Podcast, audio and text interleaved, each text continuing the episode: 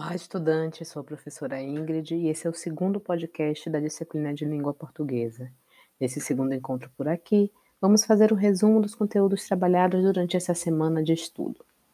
Conversamos bastante sobre língua, linguagem, norma e fala.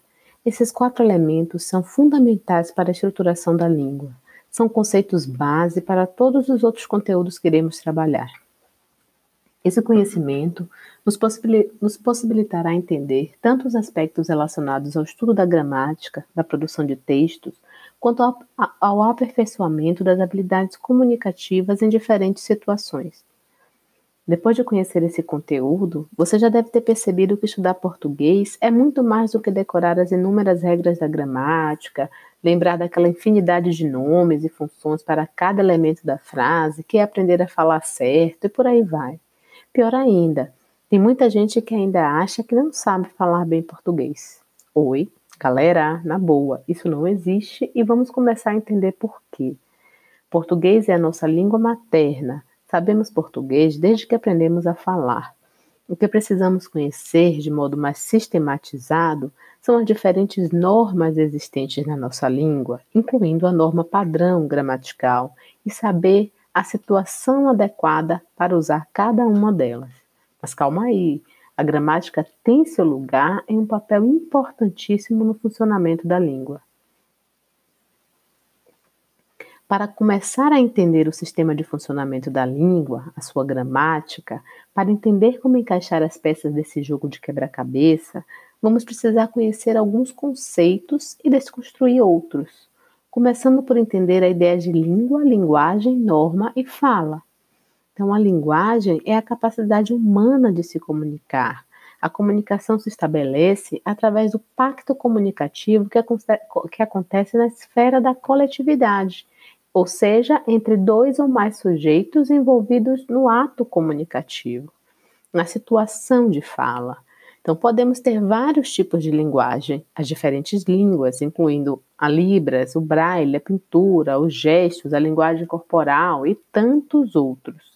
Então, a linguagem pode ser dividida basicamente em três tipos: a linguagem verbal, que utiliza palavras de modo geral, lembrando que a linguagem verbal não é só a oralidade, a escrita também é considerada linguagem verbal, porque utiliza o verbo, a, a, a escrita né, a palavra, tanto verbalizada através da oralidade quanto escrita.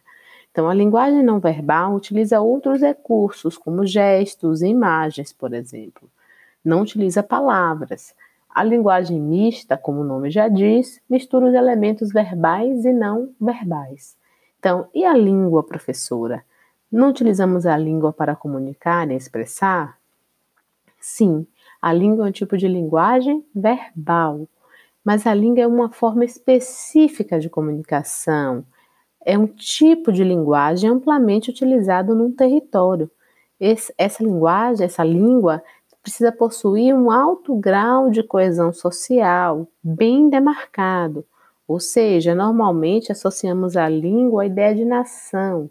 Por isso, cada país tem um idioma oficial. Mesmo que existam outras línguas ou dialetos sendo falados naquele território, é, sempre vai existir uma língua estabelecida como oficial, porque o grau de coesão, né, ela é mais de, de difusão entre aquele território, é mais elevado. Além dos fatores políticos que nós vimos no nosso primeiro podcast, falamos bastante deles. Então, mas como assim?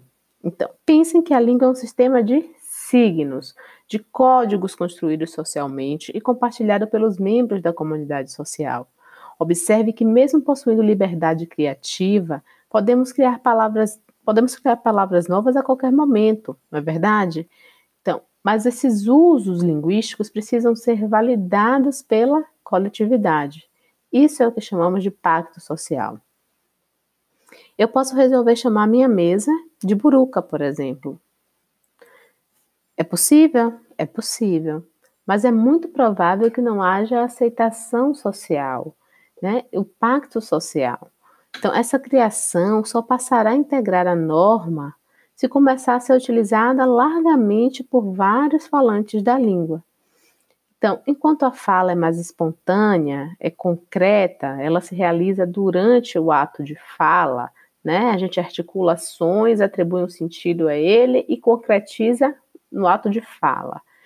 É individual, pois cada sujeito fala de uma forma, é, enquanto a fala é espontânea, concreta, individual, a norma é coletiva, tá?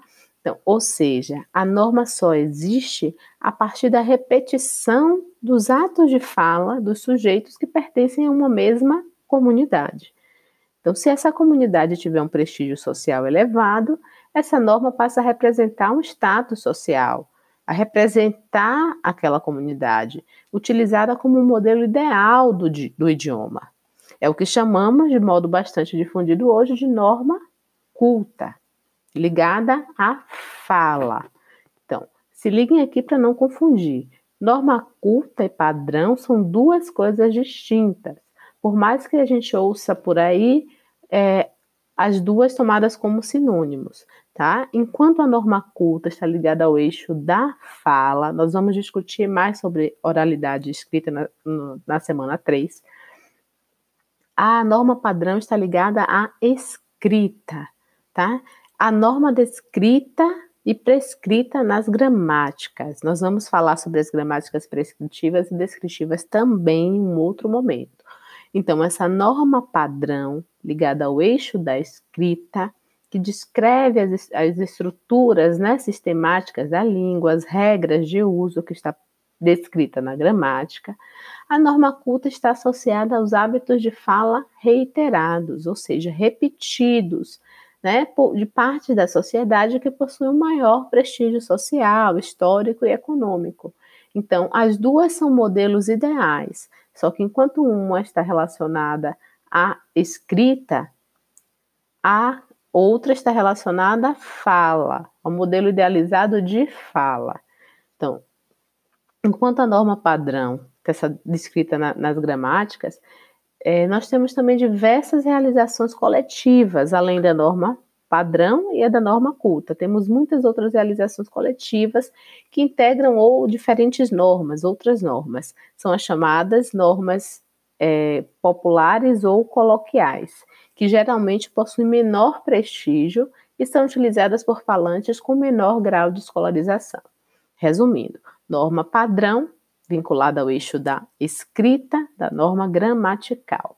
Norma culta, a, uma, a um modelo de fala ideal de uma comunidade linguística com maior prestígio social e as normas coloquiais ou populares vinculadas a partes da população, dos falantes que são menos prestigiados, com menor grau de escolarização.